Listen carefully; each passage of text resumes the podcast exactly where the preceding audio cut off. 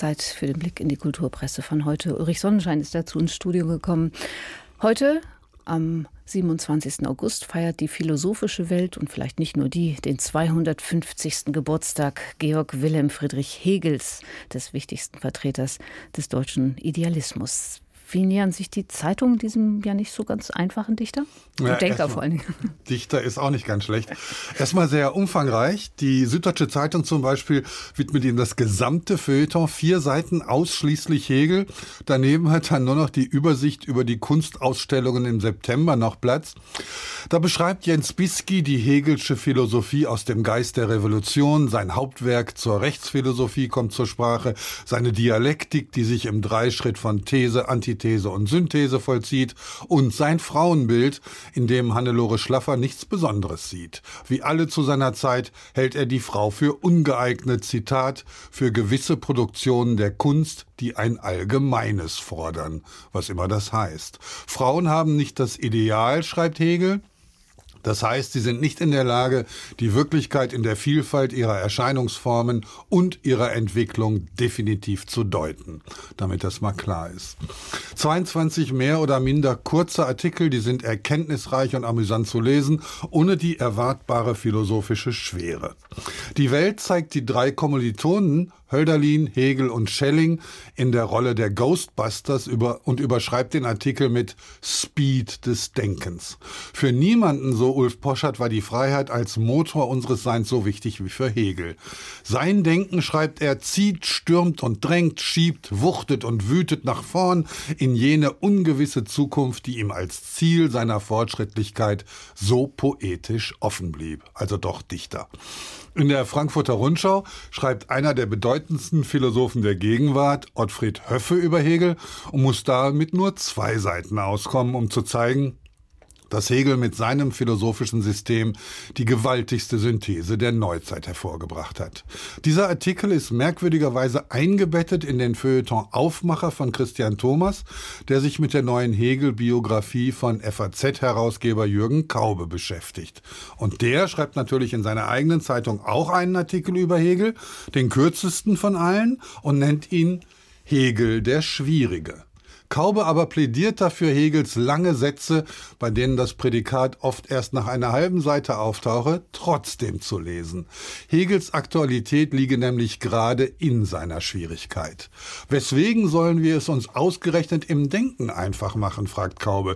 Schließlich liegt in der Theorie die optimale Möglichkeit, Langeweile zu vermeiden. Ja, und bleibt nachzutragen oder zu ergänzen, dass auch wir uns in HR2 Kultur heute noch ausführlich mit Hegel beschäftigen werden, mit dem eben erwähnten Jürgen Kaube, der zu Gast sein wird im Doppelkopf um 12.05 Uhr und dann heute Nachmittag im HR2 Kulturcafé auch nochmal. Da ist der Hegel-Biograf Jürgen Viehweg, nein, Klaus Viehweg zu Gast. Ja, und dann gibt es in der Zeit aber auch noch andere Themen heute. Zum einen kümmert sie sich um Hitlers Haus. Wo steht denn das? In Braunau am Inn. Es ist das Haus, in dem Hitler geboren wurde. Sein Vater war als Zollbeamter nach Braunau versetzt worden, also 1889 wurde Hitler dort geboren. Wenige Monate später zieht die Familie um, erst nach Passau und dann nach Linz. Dort nämlich wächst Hitler auf. Viel also ist in Braunau nicht passiert. Aber das Haus hat eben doch so eine merkwürdige Anziehung. Es liegt harmlos leer und verschlossen da und man weiß nicht, was man damit anstellen soll. Es abzureißen wäre feige und würde die Anziehung nicht zum Verschwinden bringen. Ein Vorschlag lautet, es mit Erde aufzufüllen und in eine künstliche Ruine zu verwandeln. Ein anderer, die Polizei solle dort einziehen. Neutralisieren, so hieß es, ließe sich der Ort jedenfalls nicht.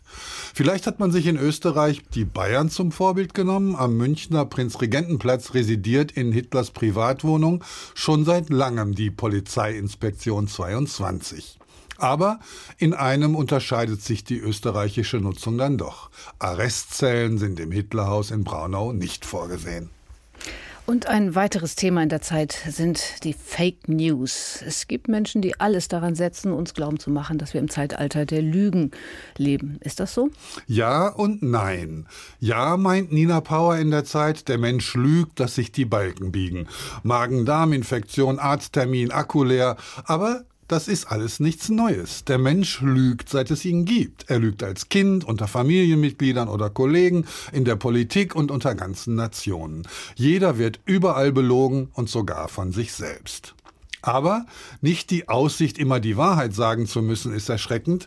Es ist die Vorstellung, niemals bei der Lüge ertappt zu werden und ihrer immer Herr zu bleiben. Die Vorstellung, man könne zu jeder Zeit alle mit allem täuschen, so die Zeit, gleicht einem Horrorfilm.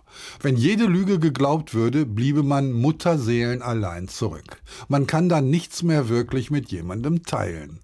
Was nach unendlicher Freiheit aussieht, ist am Schluss unendliche Einsamkeit. Deshalb nämlich kollabieren die Systeme der krassen Hochstapler, deshalb ruft man erleichtert April, April. Weil man sich nach der kurzen Zeit, die einen die Lüge getrennt hat, in der gemeinsamen Wirklichkeit wiederfindet.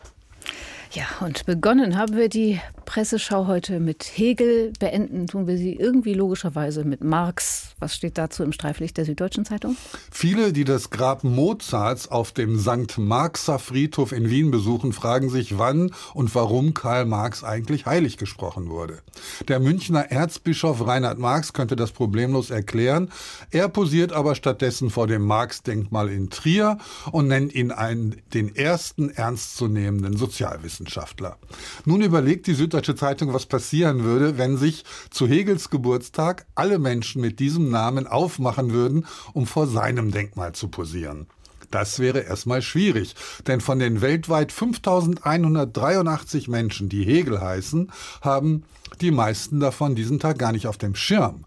1698 nämlich leben im Irak und 1077 in den USA. Außerdem gibt es nicht annähernd so viele Hegel wie Marx-Denkmäler und das wiederum, so die Süddeutsche, entspricht dann auch der Namensverteilung. In Deutschland heißen 47.299 Menschen Marx, aber nur 1.387 Hegel. Ja, dann hätten wir das jetzt auch geklärt. Ulrich Sonnenschein, schönen Dank für den Blick in die Kulturpresse von heute, dem 27. August, dem 250. Geburtstag von Hegel. Die HR2 Kulturpresseschau. Weitere Kulturthemen auf hr2.de